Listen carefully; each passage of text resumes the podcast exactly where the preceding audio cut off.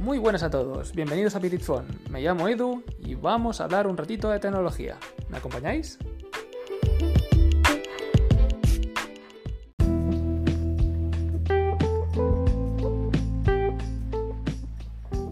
Muy buenas a todos y bienvenidos al sexto capítulo de la primera temporada de Phone.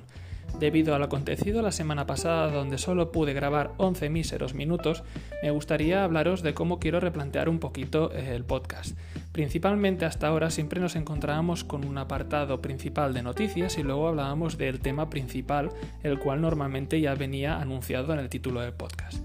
Bien, eso va a cambiar un poquito, ya que me querré centrar a partir de ahora en un solo tema por podcast. ¿Qué quiero decir? Que cada capítulo tendrá un tema único y exclusivo. Por ello, podré alargarme mucho más hablando de ese tema concreto, podré mostrar muchísima más información sobre ese tema y ser bastante más exhaustivo en todo lo que hable sobre ese aspecto o ese tema en concreto. Para intentar eh, llegar, digamos, a toda esta información que os estoy, eh, os estoy anunciando ahora mismo, he querido empezar hablando sobre un tema que creo va a ayudar a mucha gente muchos sois los que me preguntáis sobre qué smartphone es el que se, digamos, se adapta mejor a mis necesidades, qué smartphone cree que puede utilizar para poder jugar de manera más fluida, un smartphone que sobre todo tenga mucha memoria, hay gente que busca un smartphone para hacer unas fotos de AUPA, hay otros sin embargo que les dan mucha importancia pues, a la calidad del panel o incluso al sonido. Por lo tanto, cada uno tiene una serie de necesidades o una, serie de prioridades a la hora de comprarse un smartphone. Y evidentemente hay un aspecto muy importante que es el dinero que se quiere gastar esa persona en la compra de su siguiente smartphone. Es por ello por lo que en los próximos capítulos de Viritphone me voy a centrar en una especie como de recomendador o de guía para que todas aquellas personas las cuales tengan dudas sobre qué smartphone comprarse puedan, entre comillas también, porque evidentemente hay más smartphones de los que yo aquí hablo, puedan hacerse un poco una idea de qué especificaciones y de qué, digamos, prestaciones disponen esos teléfonos por, cada, por cada franja, digamos, de precio particular. Es por ello, por lo que, hablando un poquito del tema, vamos a empezar hablando de esos smartphones que valen 100 o 150 euros. Los smartphones que valen entre 100 o 150 euros, por mucho que la mayoría penséis que no valen nada, realmente presentan una serie de prestaciones bastante interesantes. La marca que copa principalmente esta gama baja y que yo creo que son los que ofrecen una mejor calidad-precio es la submarca de Xiaomi conocida como Redmi. La marca Redmi tiene muchos modelos y como ya he dicho principalmente destacan por su gran calidad-precio.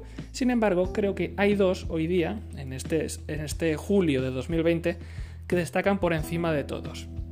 El primero, aunque ha aparecido el año pasado, es el Redmi 8. El Redmi 8 es un teléfono que actualmente se puede encontrar por unos 124 euros. Es un teléfono en acabado en plástico, evidentemente, con una pantalla de 6,22 pulgadas con una resolución HD. Una resolución algo modesta, pero suficiente realmente para poder pues, visualizar el contenido y tampoco tener grandes problemas a la hora de visualizar o no los píxeles de la pantalla. Presenta un Snapdragon 439, con, es un Snapdragon octa-core, es decir, de 8 núcleos, y presenta capacidades de 3 GB de RAM con 32 de almacenamiento o 4 y 64 de almacenamiento. Una cámara frontal de 8 megapíxeles y una cámara trasera de 12 megapíxeles más el aporte en este caso de una de 2 megapíxeles para la profundidad o el efecto bokeh de los digamos retratos tan conocidos por todos. Como vemos, una serie de prestaciones bastante modestas, pero que por sus 124 euros creo que son unas prestaciones bastante buenas para esas personas que no son, digamos, muy...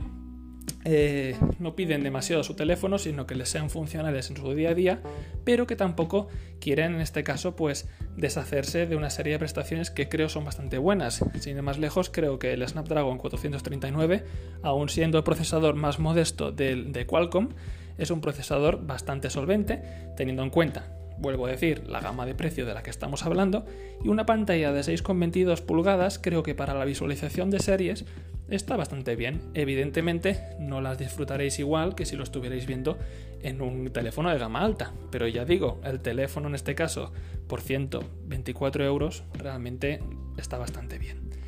He querido poner este Redmi 8 debido a que creo que hoy día por precio está muy bien. Sin embargo, tiene un hermano que acaba de presentarse hace muy poco que es el Redmi 9.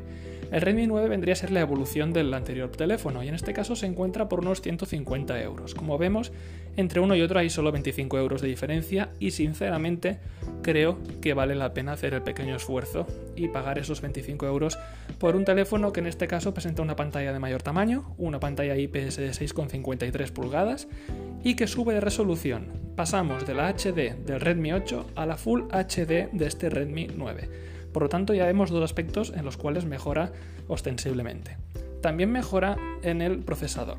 El Helio G80 es un procesador de MediaTek, no es de Qualcomm, pero que presenta pues una capacidad, sobre todo en lo que gaming se refiere, bastante superior respecto al Snapdragon 439.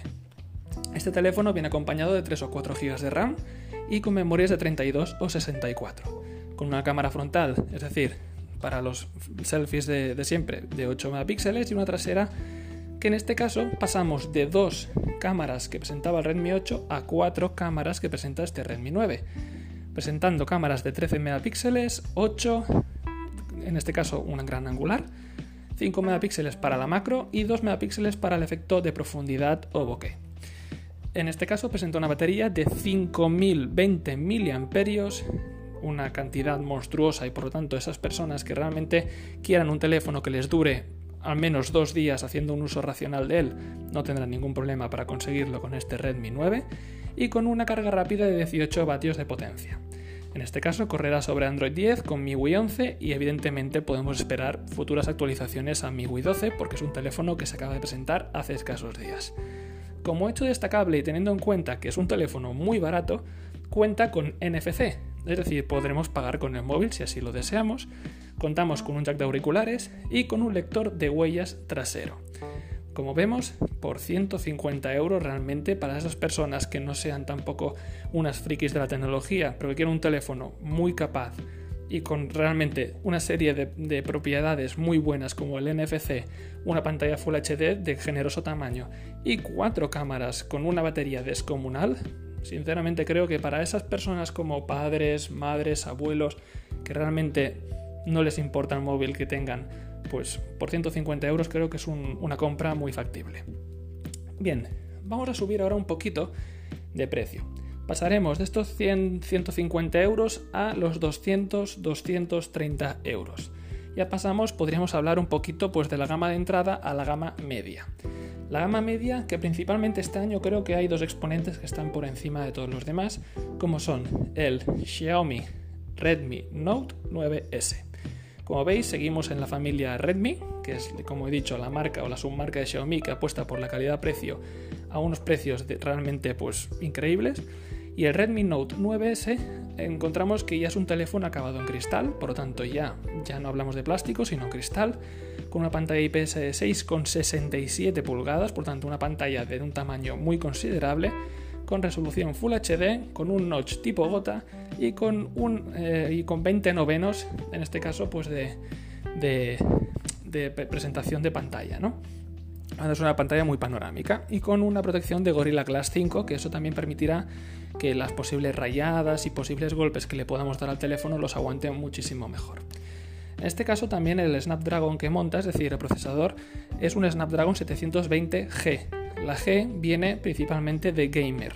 ¿no? Es un procesador especialmente pensado para esas personas que lo que buscan en un móvil es poder jugar con él y realmente no tener problemas a la hora de jugar pues, al PUBG Mobile, al Call of Duty o a otros juegos como el Asphalt 9 que requieren una gran potencia tanto gráfica como técnica del teléfono en cuestión.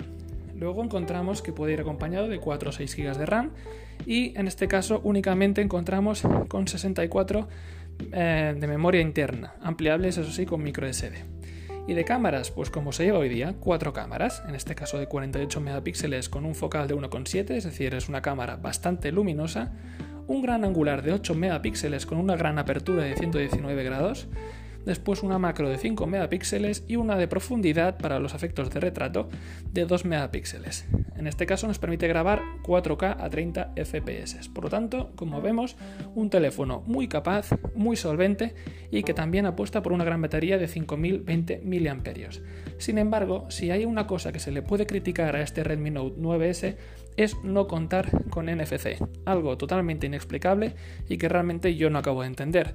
¿Cómo es posible que un teléfono de una gama más baja como Redmi 9 presente NFC y el Redmi Note 9S, que se supone tanto por acabados, por prestaciones y sobre todo por precio, que es un teléfono bastante más elevado y dirigido a un público más exigente, no cuente con algo que creo que hoy día es bastante básico.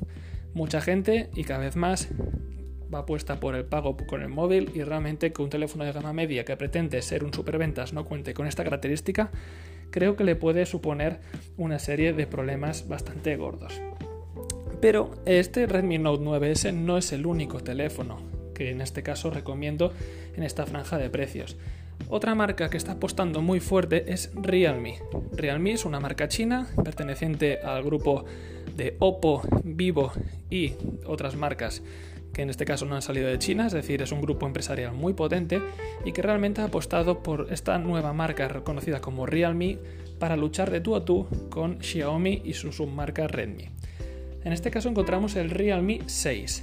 Realme 6 es como podríamos decir que es el principal competidor del Xiaomi Redmi Note 9S y presenta una pantalla IPS de 6,5 pulgadas Full HD y como principal novedad respecto al teléfono Xiaomi encontramos que puede tener una tasa de refresco de 90 Hz, cosa que en su gama de precio es muy difícil de ver. ¿Eso que aporta al teléfono? Pues principalmente una mayor suavidad tanto a la hora de visualizar películas como a la hora de navegar, a la hora de hacer scroll, etcétera, etcétera. Es algo que cuando lo pruebas realmente cuesta mucho volver atrás. Luego encontramos un procesador MediaTek Helio G90T, uno de los mejores procesadores de MediaTek y sobre todo si hablamos del gaming, como vemos en la gama media cada vez se apuesta más por el gaming, con la posibilidad de tener de 6 a 8 GB de RAM en este caso y con la posibilidad de tener 64 o 128 GB de memoria. En este caso, como vemos, las posibilidades son mayores que en su rival de Xiaomi. La cámara también es con mayor megapíxeles que las de Xiaomi, con 64 megapíxeles, 8 megapíxeles gran angular de 119 grados, 2 megapíxeles para el efecto bokeh y 2 de macro. Por otra parte, la cámara selfie encontramos que son de 16 megapíxeles. En este caso la batería no es tan monstruosa como lo de su principal rival, en este caso nos quedamos con 4300 mAh, pero eso sí, la carga rápida de este teléfono es bastante mejor que la de Xiaomi, ya que pasamos de los 18 vatios del Redmi Note 9S a los 30 vatios de este Realme. Por lo tanto, sí, tenemos menos batería, que tampoco está nada mal, 430 mAh creo que está muy bien, pero conseguimos que la carga se, se realice en mucho menos tiempo. Y luego encontramos NFC, cosa que su rival de Xiaomi tampoco contaba y creo que era su principal defecto y en este caso su rival sí lo incorpora, y el lector de huellas se encuentra en un lateral, algo que es bastante también curioso y que también en este caso, no he, comentado, el Redmi Note 9S también lo tiene. Bien, en este caso hablamos de un teléfono, como he dicho, que se encuentra pues como el, como Redmi Note 9S por unos 200, 250 euros, dependiendo de la versión. La básica la encontramos por unos 220 euros, pero la versión más potente de todas, de 8 GB y 128 de memoria interna, ya se encuentra por unos considerables 280 euros. Sin embargo, creo que debido a sus principales prestaciones y propiedades, es un teléfono muy recomendable para esas personas que quieran ya un teléfono potente, con una pantalla muy buena y sobre todo con una cantidad de mil amperios para cargar, digamos, de carga rápida, muy potente. Después encontraremos también lo que se conoce ya como gama media, media premium. No acabamos de hablar ya de unos teléfonos muy caros, pero que sí ya empiezan a subir un poquito el precio y evidentemente sus prestaciones ya van bastante más arriba de lo que estábamos hablando hasta ahora. Estos dos teléfonos de los que os hablaré, evidentemente no salimos de Realme ni tampoco salimos de Xiaomi. Como podéis ver, estas dos marcas chinas copan totalmente mis recomendaciones en lo que a móviles económicos se refiere. Como podréis ver más adelante en los próximos capítulos de Britphone, a medida que vamos subiendo de gama, aparecen nuevos contendientes que ya, digamos, se escapan de estas dos marcas. Pero bueno, de eso ya hablaremos más adelante. Vamos a centrarnos ahora en los dos teléfonos que podemos encontrar entre los 300 y los 400 euros. El primero de ellos es otro Realme, el Realme X2. Lo encontramos aproximadamente por unos 320 o unos 300 euros, 300 o 320. Encontramos un teléfono de 6,4 pulgadas AMOLED Full HD con una pantalla panorámica de 20 novenos protegida con Gorilla Glass 5. Presenta un Snapdragon 730G, 8 GB de RAM eh, LPDDR4X, que es una RAM bastante nueva, 120, 128 GB de memoria interna con la posibilidad de ampliar con microSD hasta 256 GB más, con una, eh, en este caso con una batería de 4000 mAh compatible con carga rápida de 30 vatios, es decir, en este caso comparte la misma carga rápida que su hermano menor, el Realme 6, y unas cámaras que en este caso son idénticas a las de su hermano menor. En este caso, como respecto a su hermano menor, no tenemos la tasa de refresco de 90 Hz que sí que presenta el Realme 6. Por lo tanto, como vemos, eh, su hermano pequeño presenta una serie de características incluso más avanzadas que sus hermanos mayores. Quizá eso tiene explicación en el hecho de que este teléfono, el Realme X2, apareció en el 2019, mientras que el Realme 6 ha aparecido este 2020. Y hay una serie de características como es la tasa de refresco de 90 Hz, cuya principal eh, aparición ha sido este año 2020 y es por ello por lo que quizá teléfonos que aparentemente son mejores no presenten esta característica. Después encontramos que tiene pues una nano SIM, NFC, etcétera, etcétera. Y luego encontramos como principal competidor de este Realme X2 el Mi 9T. El Mi 9T es un Xiaomi eh, y se trata principalmente, para mí al menos, de la mejor recomendación que os puedo hacer de todas estas que os he estado comentando hasta ahora. Quien realmente quiera gastarse entre unos 299 y 330 euros, encontrará un teléfono que quizá en tamaño es algo más pequeño, unas 6,39 pulgadas, AMOLED, pero que en este caso encontramos que tiene una pantalla totalmente infinita.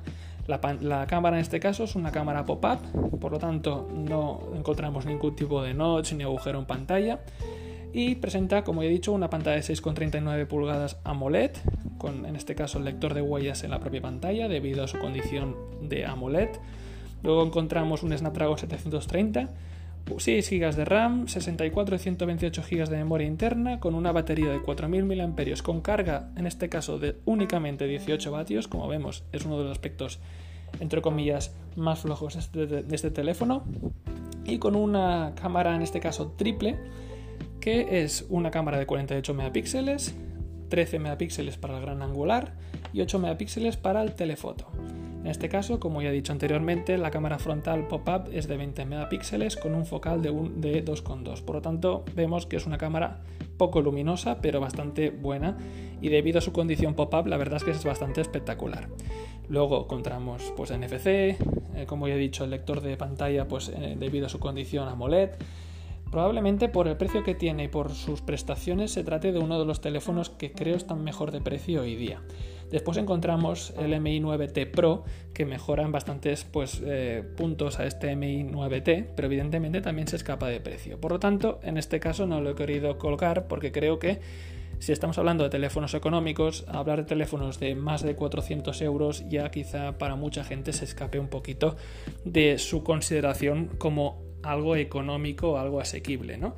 Y es por ello por lo que de estos teléfonos hablaré en próximos capítulos y dejaré en este caso pues este capítulo únicamente para esos teléfonos en la franja de los 100 o 350 euros como mucho.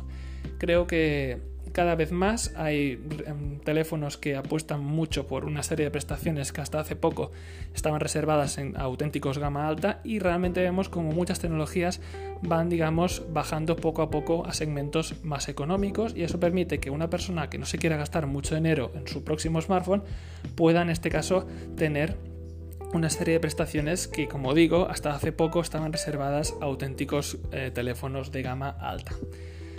Pues bien, espero que os haya gustado este especial. Como ya he dicho, a partir de ahora el contenido de Phone se va a centrar en un, tema en concreto y voy a realmente a ser bastante más exhaustivo y detallista en toda la información que aporte respecto al tema en concreto. Espero que os guste el cambio de rumbo y si tenéis alguna sugerencia, algún, queréis hacer algún comentario y demás, pues podéis dejármelo por redes sociales o cuando habilite la opción en la futura web, también podréis enviarme contenidos y demás por ahí. Sin más, os espero eh, la siguiente semana y espero que hayáis disfrutado de todo este contenido. Hasta luego.